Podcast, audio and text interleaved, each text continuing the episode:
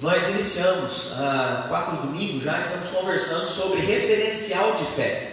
E referencial é algo importantíssimo na nossa vida, porque quando a gente se inspira em alguém, a gente cresce. Quando a gente tem um bom referencial, a gente quebra paradigmas na nossa vida, a gente sai da nossa zona de conforto e passa a fazer coisas quais a gente não fazia. Quando a gente tem um bom referencial, a gente amadurece, a gente se desenvolve. Quando a gente tem bom referencial, a nossa mente se abre e parece que a gente passa discernimento e tomada de decisões que às vezes naquela situação você estava limitado, estagnado e até então não conseguia agir. Mas quando você olha por uma perspectiva, por um prisma, por um foco diferente, a sua mente é ampliada e então vem o discernimento. Ah, a pessoa agiu dessa maneira, assim eu posso agir. Diante dessa situação é dessa maneira que eu devo conduzir, então eu vou aprender com ele diante dessa situação, é esse o erro ao qual eu estou sujeito, e eu posso mudar então e evitar isso, não cometer o mesmo erro. Então a Bíblia traz inúmeros exemplos de inspiração de fé para nós.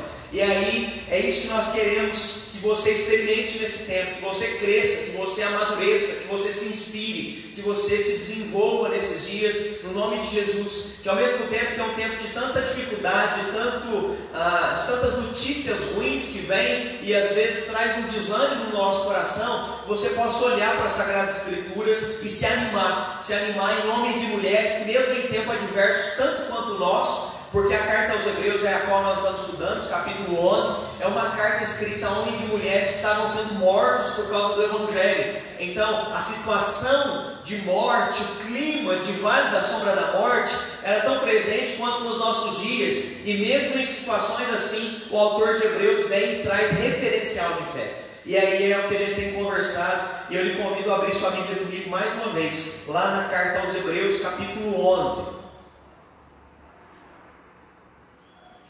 Hebreus capítulo 11, por favor, versículo 20. Hebreus 11, versículo 20. Nós já conversamos, antes da gente ler, a gente já conversou sobre Abel, a gente já conversou sobre a referência de fé para nós de Enoque, de Noé, de Abraão, de Sara, e hoje nós vamos conversar do filho desse casal. Hebreus 11, 20 diz: Pela fé, Igualmente, Isaac abençoou a Jacó e Esaú acerca de coisas que ainda estavam por vir. Mais uma vez, pela fé, igualmente Isaac abençoou a Jacó e a Esaú acerca de coisas que ainda estavam por vir. Qual é a referência que nós podemos tirar? Qual o exemplo que a gente pode aprender com Isaac? E aí você lê só um versículo desse, fala, pastor, a Bíblia só fala que ele abençoou Jacó e Esaú acerca de coisas que ainda estavam por vir.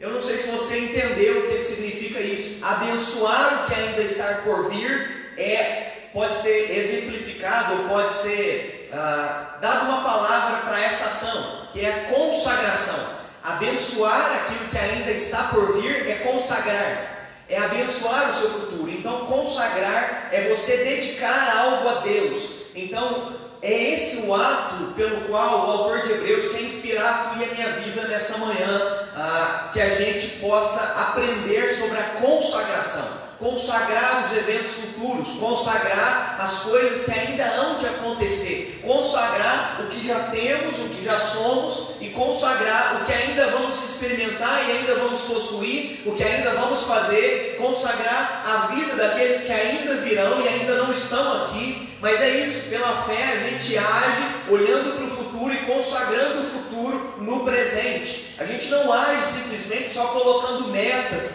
mas a gente age alinhando o nosso coração, os nossos sonhos com a vontade de Deus, porque o coração do homem pode fazer planos, mas a resposta certa vem dos lábios do Senhor. Então, consagrar é isso, é você colocar a tua vida diante de Deus e clamar que a vontade dele se cumpra no futuro da tua vida e da tua existência. E se tem um sujeito que pode falar com autoridade sobre consagrar, sobre ser um sujeito consagrado, fruto de alguém que consagrou o futuro dele quando ele ainda nem existia, é o próprio Isaac. Concorda comigo? Porque Isaac, só para te lembrar, ele é filho de Abraão, ele é filho de Sara, e nós conversamos nos últimos dois domingos, acho que a gente não precisa nem se aprofundar na retrospectiva aqui, tanto Abraão quanto Sara tem que esperar 25 anos para que eles venham ter filhos, não é? Abraão foi chamado com 75 anos de idade, foi lhe dada uma promessa que ele seria pai e desse menino viria uma grande descendência que formaria uma grande nação e que abençoaria todas as nações da terra. Aqui está uma profecia que através da descendência desse menino, ou seja, viria o Messias, o Redentor, que salvaria toda a humanidade, que traria redenção para os povos, para as nações.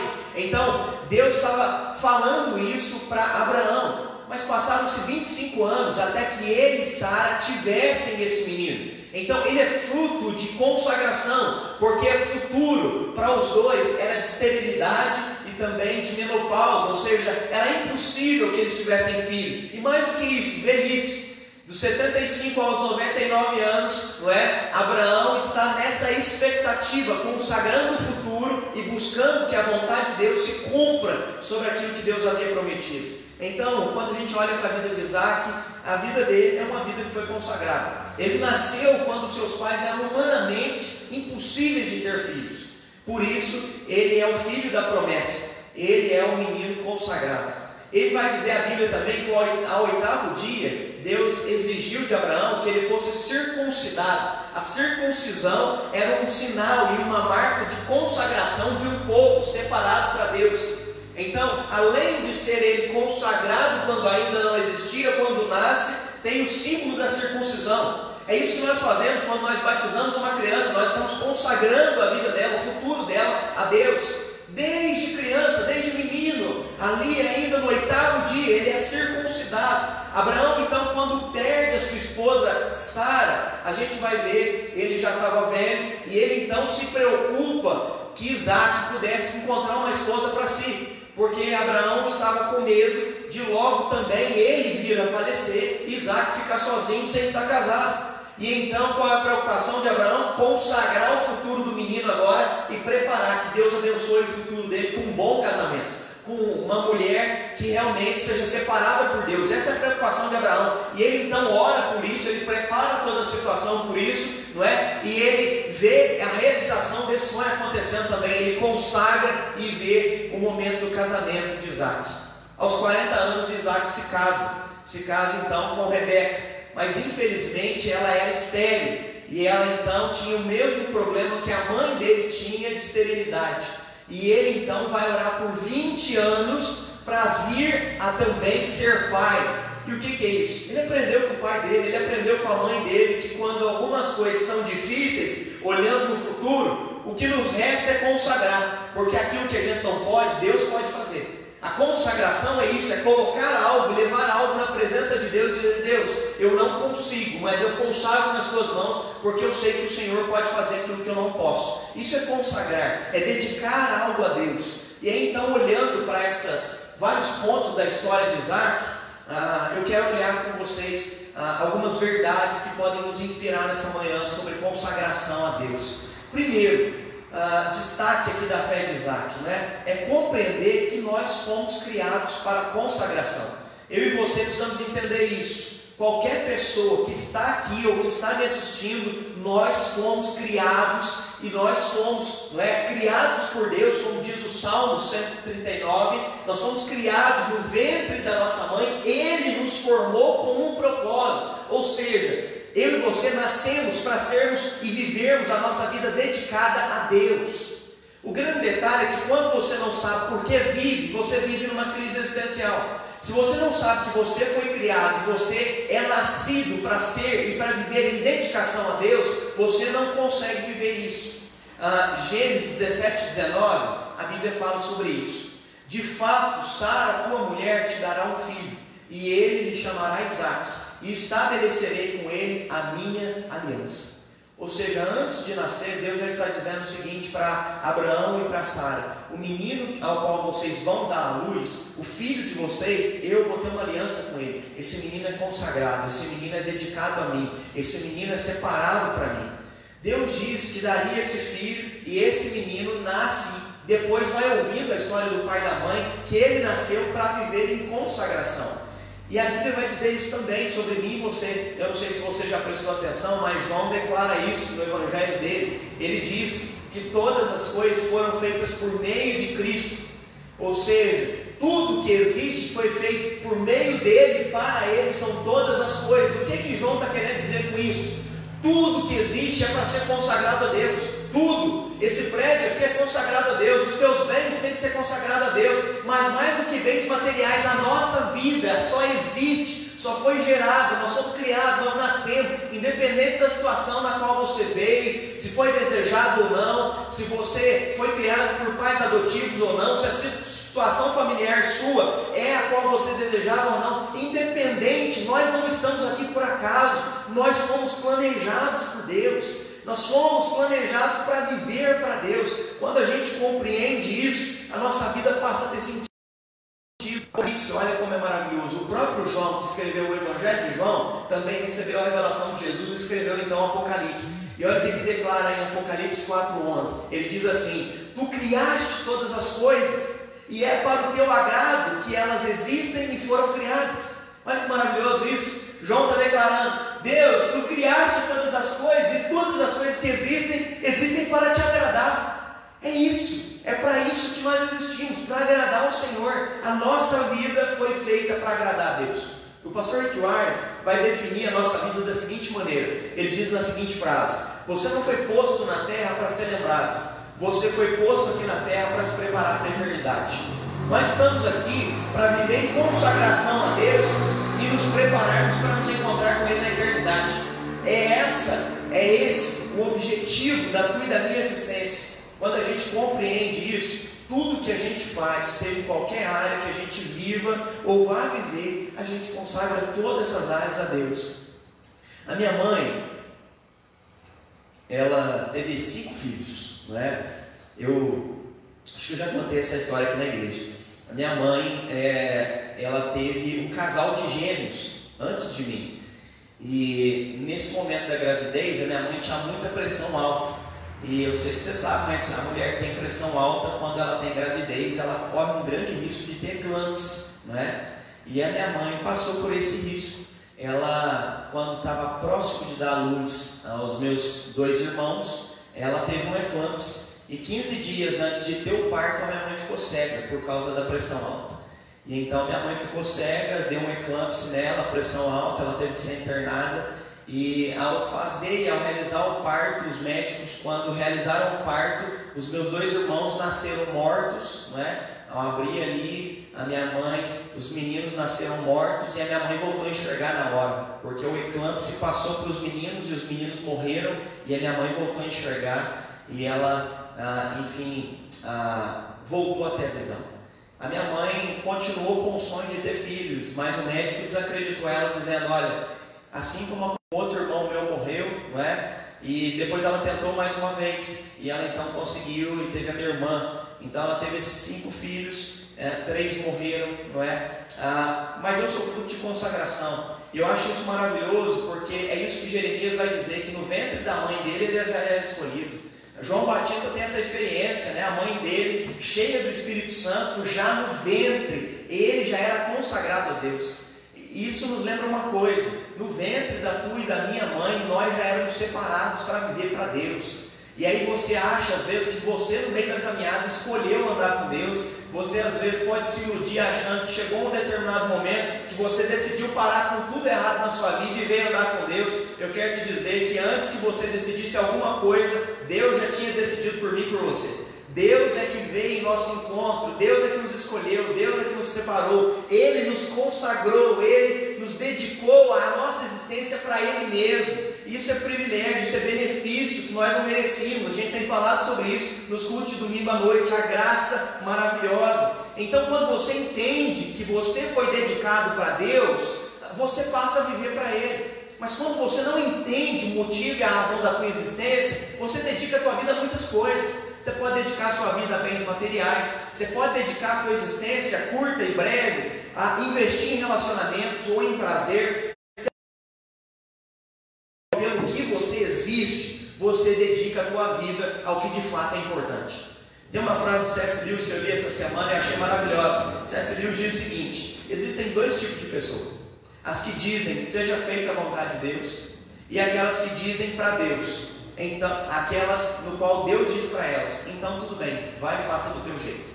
Existem dois tipos de pessoas: aquelas que dizem que seja feita a vontade de Deus, que são as que consagram a sua vida, Deus, que seja feita a tua vontade. Mas existe o segundo grupo de pessoas, aquelas nas quais Deus diz para elas: então vai e faz do teu jeito. Nós podemos viver do nosso jeito, porque Deus nos dá o livre-arbítrio, não é? Mas nós podemos ser o grupo de pessoas que diz: Deus, que seja feita a tua vontade. Que venha o teu reino, que se cumpra a tua vontade na minha vida, na minha família, na minha casa, na cidade na qual estou, no ambiente de trabalho no qual eu convivo, com as pessoas às quais eu me relaciono. Então entenda isso. Primeiro, uma primeira verdade para tu e para a minha vida nessa manhã, de exemplo, né, de inspiração. Você foi feito para Deus. Se você entender isso, você começa a consagrar todas as áreas da sua vida, tudo que você faz, todas as suas atividades, todos os teus anseios, todos os seus dilemas, todas as tuas crises, você começa a consagrar, você começa a levar diante dele, porque consagrar é separar para ele, é dedicar a ele. Você começa a levar até as tuas crises diante dele, porque até as tuas dores, quem vai tratar é ele? Até os teus dilemas, Jesus disse: se você está cansado de sobrecarregar, vem até mim, porque eu vou te aliviar até a tua dor, até o teu peso, é para Ele que você leva, a tua ansiedade, o teu sofrimento, a tua angústia, é nele que você leva. É nele que precisa ser levado, tudo precisa ser dedicado a Ele. Até minha crise, quando eu tenho crise, como Elias teve, a crise dele se dá na oração. Diz, Deus, por que, que eu estou vivendo ainda? Percebe? Ele consagra até a dor dele para Deus, dizendo, Deus, eu não estou entendendo isso. Então, quando tiver, seja tudo bem ou tiver na crise, leve tudo e dedique tudo a Deus e coloque-se diante de Deus, porque tudo é nele que nós vamos encontrar resposta para os nossos dilemas. Segundo, entender que consagração passa por sacrifício. Ah, a gente vai se lembrar de Gênesis 22, de Isaac, o que é que vem em sua mente? Quando me lembro de Isaac, o que me vem à minha mente é, os, os, teólogos vão dizer né, que sobre Isaac não se tem muita história. Eles vão dizer o seguinte sobre Isaac, os grandes teólogos. Eles vão dizer que Isaac foi filho de um grande homem e foi pai de um grande homem. Porque sobre ele a gente não tem muito o que falar. Na verdade, o grande homem é Abraão. As grandes histórias são de Jacó. A gente não tem grandes histórias de Isaac. Ele é um sujeito discreto, que é filho da promessa, mas você não tem grandes histórias, você não tem, sabe, muito a tratar sobre ele. Ele, é, desses quatro patriarcas, ele é o que é menos falado. Né? A gente vai perceber que Abraão e Jacó há uma ênfase maior, mas no meio dessa vida discreta, no meio ah, de histórias não contadas e não reveladas, porque provavelmente ele teve muitas histórias, o que a gente percebe é que a vida dele é marcada pelo sacrifício. Um sujeito que se consagra, se abdica de algumas coisas para viver em consagração. E aí, Gênesis 22, de 1 a 19, é aquele momento em que provavelmente ah, o Charles Swindoll vai dizer que Isaac tinha aqui de 15 a 20 anos de idade, quando Deus aparece para Abraão e pede para Abraão sacrificar o filho dele. Ele está com 15 a 20 anos de idade, o que significa que Abraão está com 115 a 120 anos de idade. Ou seja, já é um senhor bem velho e bem fraco. E então nós temos é, esse pedido. E aí eu não sei se você já se questionou sobre isso, mas eu já me questionei várias vezes quando eles vão caminhando para o monte, aonde vai acontecer o sacrifício, ah, vai dizer que a viagem foi de três dias. E você imagina nesses três dias, você acha que quando você, é, Deus exigiu que você vá sacrificar o seu próprio filho, você imagina que haja algum clima para ir conversando em três dias de viagem, né? Você vai puxando papo, Conversar sobre o quê? Porque a tua preocupação, a tua angústia é do monte. Está chegando o monte, já se passou dois dias. Chegamos no cume do monte, chegamos no pé, vamos começar a subir a montanha. Mas no meio da caminhada, a Bíblia não relata nem um bate-papo, só um momento. Um momento em que Isaac vira para Abraão e diz: Pai, está tudo aqui. Nós estamos levando aí, né? Nos animais, a gente está levando a lenha, o senhor está levando a tocha, o senhor está levando a faca para imolar lá o sacrifício. Porque Isaac, desde criancinha, via o pai dele sacrificar. O Isaac, desde pequenininho, via o pai trazer sacrifícios a Deus. Ele já sabe todos os elementos que tem no ritual. Ele conhece o sacrifício. É por isso que ele questiona, ele diz, pai, está tudo aqui a madeira, a tocha o senhor está levando, a faca está aqui em cima do animal, mas eu só não, nós queremos o cordeiro, pai. Todas as vezes o senhor leva o cordeiro, cadê o cordeiro? E é nesse momento que provavelmente Abraão dá aquela embargada na voz, não é? E diz: Filho, o cordeiro Deus proverá para si. Aqui, na verdade, também já é, é de certa maneira, né, apontando para o Messias, apontando para o sacrifício que Deus exigia diante do pecado da humanidade. Deus providenciará para si o cordeiro, ou seja, a humanidade não é capaz de dar não é aquilo que apagaria o pecado dos seres humanos. Então Deus tem que providenciar para si mesmo o cordeiro que tira o pecado do mundo. Aqui já era uma prefiguração, era um símbolo né, do que Isaac simbolizava, do que Cristo viria a fazer. E aí é interessante porque quando chega no monte, a gente também não tem outro diálogo, a gente não tem mais conversa. A narrativa só explica para a gente o seguinte: que Abraão preparou o altar e o menino se deitou no altar e ele amarrou o menino. E aí eu sempre me questionei sobre isso, como é que um menino de 15 a 20 anos de idade, e aí se você conhece um menino de 15 a 20 anos de idade, você sabe que está na flor da idade, com força para explodir, para brigar com todo mundo. Você acha que Isaac se rebelou diante de um velho de 115 a 120 anos de idade? A gente não vê discussão, a gente não vê nada, a gente não vê ele se rebelando, a gente não vê ele questionando. A gente só vê na história ele deitado sobre o altar, amarrado, e o pai vindo com a faca para sacrificar o próprio filho. O que significa que a gente às vezes enfatiza a fé de Abraão no sentido de levar o próprio filho e acreditar que Deus era possível até ressuscitar o menino, não é? Se de fato isso acontecesse. Mas o que a gente às vezes não se é, atenta é que na verdade esse menino estava se consagrando voluntariamente também. Esse menino, provavelmente quando o pai pede, se deite, meu filho, ele diz, pai, é para o sacrifício sou eu, né? Foi por isso que o Senhor me trouxe cordeiro. É isso, filho. Deus exigiu você. E ele se deita sacrificialmente. Isaías vai dizer isso, que Jesus Cristo viria sacrificialmente por amor de nós, por amor dos nossos, é, de cada pessoa, não é? E ele se sacrificaria por causa dos nossos pecados. Então, esse é o amor sacrificial, entende? É aquele que se oferece e se consagra e se dedica a Deus. E é isso que Isaac está fazendo é, consagrar vai exigir de nós sacrifícios. Tem um, um intelectual francês, Marcel Proust, ele fala um pouco sobre isso, desse amor sacrificial. Ele diz assim: o amor nos leva não somente aos maiores sacrifícios pela criatura amada, mas às vezes ao sacrifício do nosso próprio desejo. Aliás, tanto menos satisfeito quanto mais se sente a pessoa amada, a criatura que a cortejamos. O que, que ele vai dizer? Quando a gente de fato ama, a gente se sacrifica pelo outro e a gente não procura satisfazer o nosso desejo, mas a gente quer realizar os desejos da pessoa amada. Esse é o amor sacrificial. É isso que Cristo fez por cada um de nós, não é? E por amor ao Pai. Então, isso é maravilhoso. No Antigo Testamento, Deus exigia algum sacrifício das pessoas. E aí, quando a gente entra nesse, nesse ambiente de graça, às vezes fica complexo falar sobre isso, porque nós recebemos a salvação de graça, porque esse Cordeiro se entregou por nós voluntariamente. Mas agora, em Cristo, já salvos e redimidos, Deus exige de mim, de você, não sacrifícios rituais do Antigo Testamento, mas sacrifícios espirituais, nos quais eu e você precisamos nos consagrar. Ah, Romanos capítulo 12, versículo 1 fala isso, que Deus quer de nós um sacrifício vivo, humano, não é? com o nosso corpo, oferecendo a nossa vida a Deus. É isso que Deus quer de nós. Você agora, salvo, não porque você se sacrificou, mas porque o filho dele se sacrificou. Agora, salvo, Deus quer que você se ofereça em sacrifício vivo, santo e agradável a Deus. Que a tua vida seja expressão de consagração a Deus. E aí, como é que a gente pode se consagrar a Deus? Por exemplo, no Antigo Testamento, Deus exigia as primícias, as primeiras coisas do seu trabalho, fruto do trabalho das suas mãos. Ainda continuamos a trazer os nossos dízimos, as nossas ofertas, mas Deus quer mais do que isso, que eu e você trazemos através de dízimo e oferta. Deus quer o sacrifício da nossa própria vida. Tiago, capítulo 1, versículo 18, olha o que a Bíblia vai dizer. Pois segundo o seu querer, ele nos gerou pela palavra da verdade, para que fôssemos como que primícias das suas criaturas. Ou seja, Deus quer que vivamos como primícias agora, não é, das suas criaturas. Deus quer que vivamos a nossa vida em oferta, em consagração a Deus. Então, mais do que simplesmente trazer primícia financeira, Deus quer que teu casamento seja uma primícia. Deus quer que a criação dos teus filhos seja uma primícia.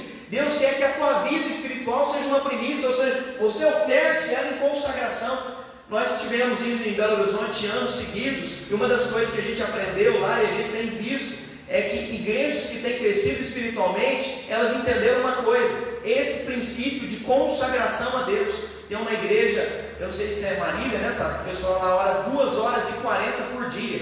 Eles oferecem um sacrifício espiritual no sentido de devoção a Deus. A vida devocional deles é de duas horas e 40, ou seja, a primícia do dia, não é? 10% do dia eles dão para Deus buscando a Deus em oração, através das Sagradas Escrituras, o que, que, é isso? Eles estão oferecendo a vida dele ao Senhor. Deus, no meu dia, 2 horas e 40 é para o Senhor. É claro que as outras horas serão também para o Senhor, mas essas 2 horas e 40 são primícia de dedicação, de consagração, de clamor, de santificação. É isso que Deus quer de nós. A consagração não é só fazer uma oração, a consagração é conexão, é intimidade, é entender que Ele é a prioridade.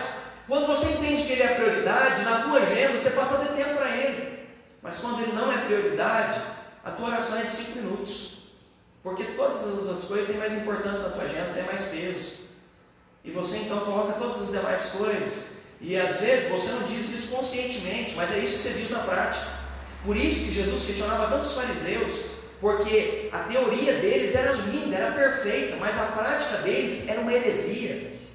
E o que Deus quer de nós é isso: que a gente não vive uma prática linda, uma teoria linda, de pregações belas, maravilhosas, de frases prontas, ideais, mas Ele quer que a gente consiga viver a prática que agrada a Deus. Então ofereça sua vida em sacrifício vivo, santo e agradável a Deus. No Antigo Testamento exigia-se o sacrifício do fumegar. Quando o sacrifício era trazido ao Senhor, ele era queimado, subia aquele fumegar daquele sacrifício, também eram colocados incensos ali naquele ambiente para que subisse como aroma diante de Deus o sacrifício, uma expressão de amor, de consagração. Efésios 5,2 vai dizer agora que a tua e a minha vida tem que ser um fumegar para glorificar a Deus. De que maneira, pastor? Efésios 5,2 diz o seguinte: andai em amor, como também Cristo nos amou e se entregou por si mesmo por nós, como oferta e sacrifício a Deus em aroma suave. Olha o que, que Paulo diz em Efésios: assim como Cristo se entregou por amor a nós, que vocês possam se entregar em amor a Deus e que isso possa subir como um aroma suave. Então agora você não precisa colocar mais incenso, a gente não coloca vela na igreja, não é necessário isso, não é necessário fazer nenhum sacrifício e queimar nada dentro do templo. Sabe por quê? Porque o que sobe como fumegar aqui é a tua e a minha vida como expressão de adoração. Não é na hora de um louvor levantar a mão e achar que aquilo ali é uma expressão de adoração. Pode ser também, mas se estiver desconectada a teoria da prática, não sobe nada. Só sobe palavra. 1 Coríntios vai dizer, não é? Que se eu não tiver amor, é como o símbolo que retine. Já ouviu o símbolo que retine?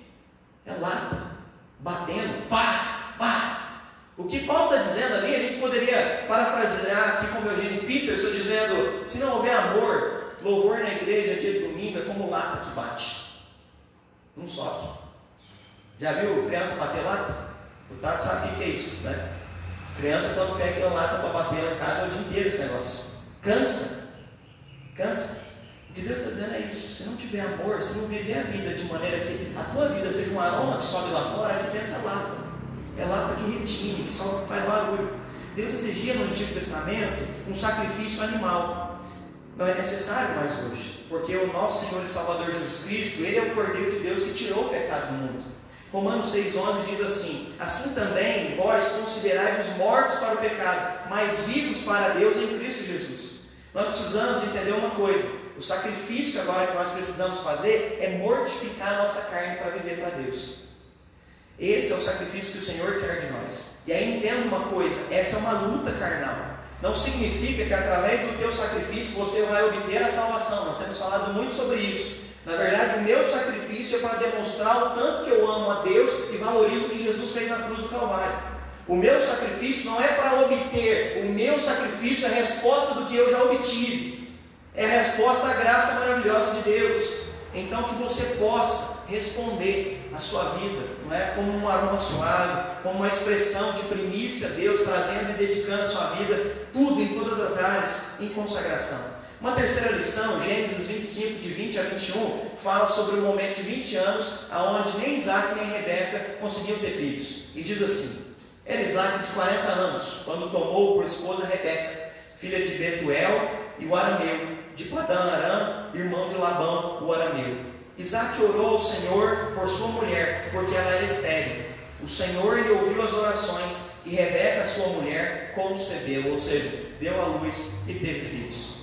Isaac entendeu outro detalhe aqui que eu e você precisamos entender. Consagração se dá de que maneira na vida prática, pastor? Orando. Você ora por todas as coisas da sua vida? Você ora consagrando todas as áreas da sua vida? O que está dando errado, você tem orado, consagrado? Porque hoje, ah, algo muito forte que tem acontecido, e isso tem entrado para dentro da igreja também, que é uma ideia de consultoria. Tem muita gente pegando ideias e princípios e valores de liderança, de gestão de pessoas, enfim, de empreendedorismo empresarial, várias coisas que são muito relevantes, são muito importantes e nos capacitam demais. Mas tem muitas pessoas que trazem para dentro da igreja o seguinte: o que importa é você ter meta. Se tiver meta, não é? traça o caminho, o meio, vai até a meta que você consegue. Em outras maneiras, o que o mercado nos ensina é maravilhoso. A gente precisa ter objetivo, a gente precisa saber onde quer chegar e a gente precisa se planejar para chegar até lá. Só que para nós cristãos, isso só não basta. Nós precisamos consagrar a Deus o que nós queremos. E o que nós não estamos conseguindo, às vezes, é porque está na alçada de Deus. Tem coisas as quais eu e você queremos e tentamos fazer, mas que não cabe a nós, cabe ao Senhor. E aí, quando isso foge de nós, não adianta só ficar colocando meta e traçando meios para chegar até lá. Porque nós precisamos consagrar e dedicar ao Senhor, que seja feita a tua vontade. Que se cumpra aquilo que o Senhor quer. Deus, eu tenho sonhado isso, minha meta está ali, eu estou visualizando ela, estou caminhando para ela. Tenho feito todos os princípios que levam até o cumprimento da meta, mas não está acontecendo. É isso que estava acontecendo com Isaac, 20 anos. Ele está tendo relação com a sua esposa, está tendo uma vida conjugal saudável com ela, emocionalmente, relacionalmente, sexualmente falando, está tudo bem, mas 20 anos sem acontecer. E aí, quando algo foge daquilo que eu posso fazer, eu consagro, eu coloco nas mãos dele, porque mesmo eu planejando, é a vontade dele que tem que se cumprir, não o que eu estou tentando, não só o que eu estou buscando com as minhas próprias mãos. Porque é isso que nós precisamos entender. Deus é consagrado ao Senhor. Deus abençoa a gente. Nós estamos fazendo o que cabe a nós, mas nós dependemos totalmente do Senhor. A consagração era algo tão forte no ambiente do clã de Abraão, para você ter uma ideia, que quando Sara morre, lembra do Damasceno Eliezer, que era um dos servos de Abraão. Abraão, numa das discussões que ele tem com Deus, né, numa das DRs que ele tem com Deus, ele questiona Deus, mas eu não vou ter filho, será Damasceno Eliezer, não é? o meu descendente que vai ser aquele que vai não é, dar cumprimento a essa promessa do Senhor? E Deus diz: não, não vai ser Damasceno Eliezer, vai ser fruto da relação tua com Sara. E de fato vem Isaac, nós estamos conversando sobre isso. E aí Sara morre. Abraão já está velho, Abraão já está aqui por volta de 140 anos de idade, 139 anos. Ah, Isaac está com 39 anos de idade, não casou ainda. E aí então Abraão se preocupa porque ele sabe que assim como Sara morreu, está próximo à morte dele também. Então ele precisa preparar agora o futuro do menino. E aí sabe o que, que Abraão faz? Chama Damasceno Eliezer, conversa com ele diz: Eu preciso que você vá até a terra né, da nossa família e vá lá buscar um parente da nossa do nosso clã, do nosso contexto, para que essa pessoa não é, separada, escolhida por Deus, possa vir e se casar com Isaac. Mas não escolha mulheres aqui, não é? Entre os cananeus. É algo que Abraão frisa a todo momento. A Bíblia não cita o porquê, mas é algo que fica muito claro. Não escolha qualquer mulher. Não escolha qualquer cônjuge. Pense, tenha discernimento. Essa é uma tomada de decisão que vai trazer implicações futuras no seu relacionamento, na sua vida, na vida dos seus filhos. Pense nesse momento na hora de escolher o parceiro, a parceira. É isso que Abraão está preocupado em consagrar, porque ele não está só preocupado que o filho tenha um bocado de filho, ele está preocupado que o filho tenha uma boa esposa, sabe, que edifica a casa, possa abençoar a vida dos meninos, que esses meninos vão abençoar as próximas gerações. Percebe como as escolhas elas têm implicações longas, a longo prazo, não só a curto prazo. Não é só uma pessoa bonita, um casamento perfeito, um lugar ideal. É muito mais do que isso. É escolhas que vão durar para a vida toda. Isso vai refletir lá na frente. Nós vamos colher isso até a nossa velhice. Abraão colheu isso com Sara. Ele quer isso para Isaac também. Que essa escolha seja importantíssima. Por isso nós consagramos.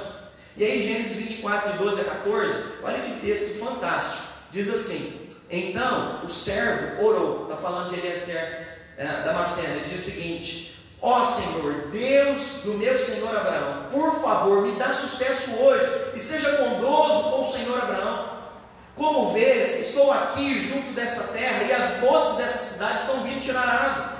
Esta é a minha súplica, pedirei a uma delas, por favor, dê-me um pouco de água ao seu cântaro para eu beber. Se ela disser sim, beba. Também darei água aos seus camelos, que seja ela a moça que escolheste para ser do teu servo Isaque. Desse modo saberei que foste bondoso com meu Senhor. Antes de terminar a oração, o servo viu se aproximar-se uma moça chamada Rebeca, que trazia um cântaro no ombro, e ela era filho de Betuel, filho do irmão de Abraão, Naor, e de sua mulher Milca. Sabe o que é lindo aqui, que eu achei maravilhoso? É que a gente às vezes fica olhando só para a consagração de Abraão e de Isaac. Mas o impacto e o exemplo de fé e a referência de fé de Abraão era tão grande que até os servos deles, dele tinha costume de orar quando ia escolher as pessoas, quando ia tomar uma decisão. Quem está viajando não é Abraão, porque ele já está velho. Sabe essa viagem aqui, um cálculo que os estudiosos fazem? Provavelmente o sujeito viajou 800 quilômetros para encontrar Rebeca. E depois de uma viagem de 800 quilômetros, ele não está preocupado em tomar uma decisão precipitada, escolher uma mulher e voltar para casa correndo. Sabe o que, que ele está preocupado depois de viajar 800 quilômetros? Ele para e vai orar. Porque ele está preocupado com uma coisa: Deus, abençoa meu servo Abraão. Abençoa a futura esposa de Isaac, Deus, por favor, honra esse homem. Abençoa, me abençoa, me dá discernimento. Que a mulher ao vir aqui, eu posso olhar algumas condutas. Aqui a gente às vezes acha que ele está condicionando o que Deus tem que fazer mas depois, num, outro momento, a gente pode conversar sobre isso. São princípios nos quais é, o Damasceno Eliezer está colocando que ele precisa observar. Ele pede, Deus, que eu consiga enxergar isso daqui, que se isso acontecer, o Senhor me dê discernimento e que seja essa mulher que vai voltar comigo e vai se casar com Isaac. Até o servo consagra, porque a referência de fé de Abraão é tão grande que quem está em volta aprende a consagrar a vida a Deus. Que em nome de Jesus a gente possa se lembrar de uma coisa: não existe consagração melhor. Às vezes você acha que consagrar o pastor precisa ir na sua casa. Você acha que um líder precisa ir na sua casa. Não. A consagração até os servos fazem. Consagração qualquer pessoa faz. Não existe mais ninguém que é intermediário entre você e Deus, só Jesus Cristo, nosso Senhor e Salvador. Por isso, todo aquele que ora no nome de Jesus Cristo pode clamar e pode consagrar a sua vida, o seu futuro, as suas decisões, as suas escolhas diante de Deus. Você não precisa de um líder para dizer, não, se ele vier, que a oração dele vai ser diferente. Não, não tem isso. Isso é um paradigma que você criou para você mesmo. Porque na verdade até o próprio servo entende que ele precisava se consagrar para tomar decisões. Então se consagre na sua vida, se consagre na sua casa, nas suas escolhas. Orar já era um hábito. Isso é presente na vida de todos eles. Às vezes o grande detalhe é que orar deixou de ser hábito na nossa vida. E a gente então acha que consagrar é colocar meta no futuro. Porque a gente já não sonha mais com o sonho de Deus. A gente precisa parar só de ficar colocando meta e a gente precisa voltar a orar.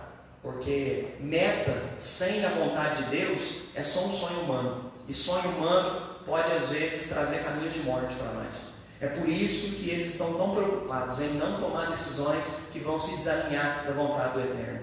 Quarto, a consagração, para a gente concluir nessa manhã, é abençoar o futuro. O que é, que é consagrar? Hebreus 11, 20, para a gente concluir. Pela fé, igualmente Isaac abençoou Jacó e Esaú acerca de coisas que ainda estavam por vir. O que é, que é consagração? Eu olho para o futuro e eu abençoo o futuro. Eu olho para o futuro e eu peço a bênção de Deus sobre aquilo que ainda há de acontecer. Isaac orou pela vida dos dois filhos, Jacó e Isaú, e abençoou o futuro dos dois, acerca de coisas que ainda estavam por vir. A fé age assim. Hebreus 11.1 e Hebreus 11.3, só para te lembrar, como é que a fé age? Enxerga o futuro pelas promessas de Deus. Na versão é, transformadora, né, a nova versão, diz assim: a fé mostra a realidade daquilo que esperamos ela nos dá a convicção daquilo que nós não vemos. Então a fé mostra a realidade do que nós esperamos. E aí eu não sei o que você espera do seu futuro. Esses dias eu estava tomando café com o Miguel, e aí é, a gente estava conversando um pouco sobre oração. Eu falei, filhão, você sabia que eu estou orando pelos seus filhos? Ele falou, tá louco, pai? Já está lá. Falei, claro, já estou orando, orando lá, por quê? Eu quero ver os meninos, eu quero ver as meninas, não é? eu quero chegar nessa fase. E eu já estou orando para que Deus abençoe eles, já estou orando pela salvação dos meus netos. Meu menino tem sete anos de idade. Mas pela fé, como Isaac fez, eu preciso olhar não só para o futuro do Miguel, não só para a realização dele, mas eu quero que as próximas gerações, os filhos dos meus filhos, andem com Deus. Eu preciso orar por eles. Eu preciso fazer isso. A fé faz isso com que eu olhe para o futuro espero a vontade de Deus se cumprir no meu futuro. Eu clamo pela intervenção de Deus no meu futuro. E aí, Hebreus 11:3 fala uma outra perspectiva: é acreditar no poder de Deus para realizar o que nós não podemos. Tem várias coisas que vão acontecer, e aí na onisciência, na onipresença e na majestade soberana de Deus, ele já sabe tudo que vai acontecer. Eu não sei ainda. Tem uns dilemas que a vida vão apresentar para mim nesse ano, no próximo, nos anos que seguirão, até eu morrer. Eu não sei quais são esses dilemas, mas sei de uma coisa: Deus já está lá. E Ele pode me auxiliar diante dos dilemas que virão quando eles surgirem. Isso é consagrar e colocar tudo diante de Deus. E Hebreus 11:3 fala isso. Pela fé entendemos que todo o universo foi formado pela palavra de Deus. Assim o que se vê originou-se daquilo que não se vê. Ou seja, quando eu olho para o meu futuro, eu tenho uma certeza. Tem um bocado de coisas que eu não sei como serão, eu não sei como vou resolvê-las, eu não sei como vou lidar com elas, mas eu sei de uma coisa: o Deus a qual eu sirvo já está lá e vai me capacitar para resolver os problemas, para passar por elas e para ir adiante, apesar desses percalços da caminhada que todos nós vamos ter. E era isso que Isaac estava fazendo, orando pelo futuro. Pela fé, nós consagramos a vida dos nossos filhos. Pela fé, a gente consagra a nossa vida profissional. Né? Pela fé, a gente consagra os nossos sonhos. Nós precisamos orar em todas as áreas. Né? Você já orou pela sua velhice?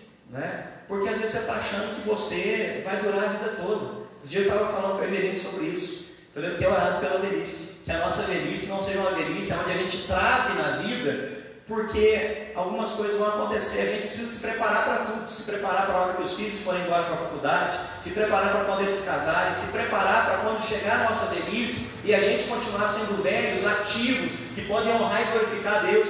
Eu preciso idealizar, olhar e sonhar e consagrar a Deus tudo que vai acontecer. Que Deus me dê saúde na minha velhice para eu poder usufruir dessa velhice. Que não seja uma velhice pesada. Que Deus me dê essa força para passar por isso. Nós precisamos colocar nossas escolhas, nosso casamento, a salvação das pessoas. Se tem orado por pessoas que são difíceis, que estão longe, que estão em vício, não pare de orar por elas. Conversava com uma pessoa essa semana e ela estava se abrindo comigo dizendo, pastor, eu já venho orando pela conversão de uma pessoa na minha família faz 15 anos. Mas pastor, já faz dois anos que eu não consigo mais orar pela salvação dele. Ele me machucou tanto que eu não consigo mais orar.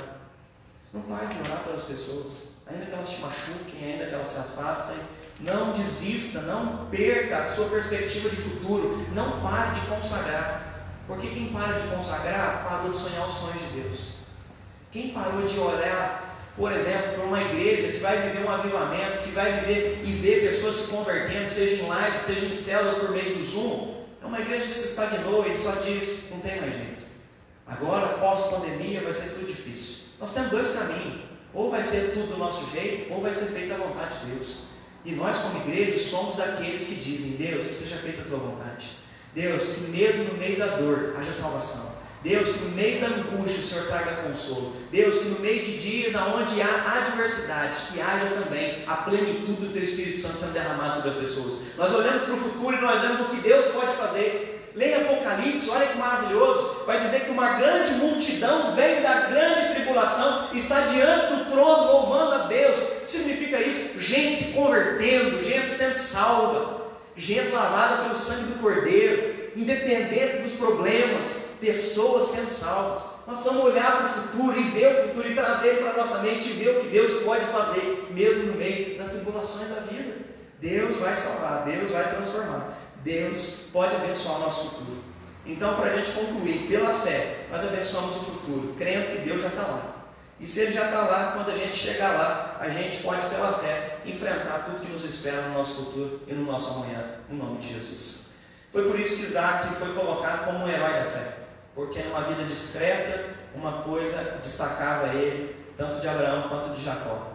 Ele olhava para o futuro e sabia que o futuro, tanto dos meninos que viriam e dos seus descendentes, precisavam ser consagrados a Deus. Quero convidar você que está no templo, você que está na sua casa, a fechar seus olhos. E é consagrar seu futuro, consagrar a vida dos seus filhos, consagrar o seu casamento, sua velhice. Pastor, eu sou jovem ainda, eu sei, mas olhe já, consagre a Deus. Sonhos profissionais você tem, coloca diante de Deus. Conversão de pessoas da sua família que ainda não se converteram, que estão longe, podem estar em pecado, pode estar desgarrada, mas quando o Espírito Santo se revela, não há resistência, a graça é irresistível. As escamas caem dos olhos e a pessoa volta, cai em si e volta para a casa do Pai. Ore ao Senhor em nome de Jesus. Clame ao Senhor por salvação, clame ao Senhor para que levante trabalhadores, algo que nós estamos precisando e algo que Jesus pediu para nós orarmos, que Deus levantasse trabalhadores, porque são poucos os que querem ir anunciar e pregar o Evangelho. Ore ao Senhor, consagre ao Senhor as lutas que você vai enfrentar. Pastor, eu não quero olhar para esse momento. Você precisa clamar. Assim como Jesus clamou pela cruz por fortalecimento para ir para o Calvário, ele foi fortalecido pelo Pai para passar pelos momentos de dores. Clame ao Senhor, Deus me fortaleça para passar por situações as quais eu nem imagino passar, mas eu sei que o Senhor vai me dar força para passar por elas. Pai, no nome poderoso do Teu Filho Jesus Cristo, nós queremos te agradecer te agradecer porque referências de fé como essa de Isaac, Deus, nos fazem abrir a nossa mente, trazer um discernimento e trazer um leque, Deus, sobre a nossa espiritualidade, no qual a gente começa, Deus, a entender, Deus, que os teus planos não são só para um presente, Deus, não são só para curto e médio prazo, mas a obra do Senhor, ó Pai, é uma obra eterna, Pai, para honra, glória e louvor do Teu santo nome. Nós somos criados, Deus, dentro de um momento cronológico e dentro desse nosso tempo de vida terreno. O nosso anseio, o nosso objetivo de vida, Pai, é mais do que bens materiais, é mais do que realização pessoal, é mais do que prazer que o mundo e a comida e pessoas podem nos dar, mas a nossa, Deus, o nosso anseio, Pai, de todo o nosso coração, de toda a nossa alma, é passar por essa vida terrena para glorificar o teu nome, Pai. É passar por essa vida terrena, Deus, para completar a carreira que nos está proposta. É passar por essa vida terrena combatendo os bons combates que vêm do Senhor, Pai. Livra-nos de combater combates os quais a gente julga ser importantes, mas às vezes nem são da tua vontade. Em nome de Jesus, dá discernimento, esclarece para nós, mostra para nós aquilo que o Senhor quer fazer no nosso futuro. Abençoa, Deus, o futuro nosso casamento. Abençoa a vida dos nossos filhos. Abençoa os filhos dos nossos filhos, Deus, que eles andem na tua presença. Em nome de Jesus, nós não queremos clamar por um avivamento só nessa geração. Nós queremos clamar um avivamento, Deus, para gerações futuras, Deus, que as gerações futuras andem com o Senhor. Que os nossos pré-adolescentes venham se tornar os pastores, os líderes dessa igreja. Em nome de Jesus, que o Senhor já comece a preparar, ó Pai, as crianças que ainda estão no colo, Deus, que teu Espírito Santo já comece a ser derramado sobre toda a carne, sobre homem e mulher, sobre melhor idade, ó Pai, para sonhar, para ver o futuro que o Senhor tem preparado para nós. Nós queremos viver, Deus, o teu futuro, nós queremos clamar, venha o teu reino, faça a tua vontade aqui na terra, como ela é feita aí nos céus, Pai. Nós não queremos em momento nenhum nos desalinharmos dos teus planos e dos teus decretos para a nossa caminhada cristã. Por isso, no nome de Jesus, Deus, nos dá um domingo abençoado. E mais uma vez, tenho certeza que nessa noite, Deus, o Senhor vai usar a vida do nosso pastor Otávio para vir cheio de unção, de ousadia, de intrepidez, para ministrar o nosso coração. Em nome de Jesus, prepara um dia gostoso na tua presença, Pai. Alegre o nosso coração, ó Deus. Em nome de Jesus, nos surpreenda mais uma vez com a tua graça, com a tua presença, com a tua bondade, com a tua fidelidade sobre a nossa vida, sobre os nossos, no nome poderoso de Cristo Jesus. Amém, Deus.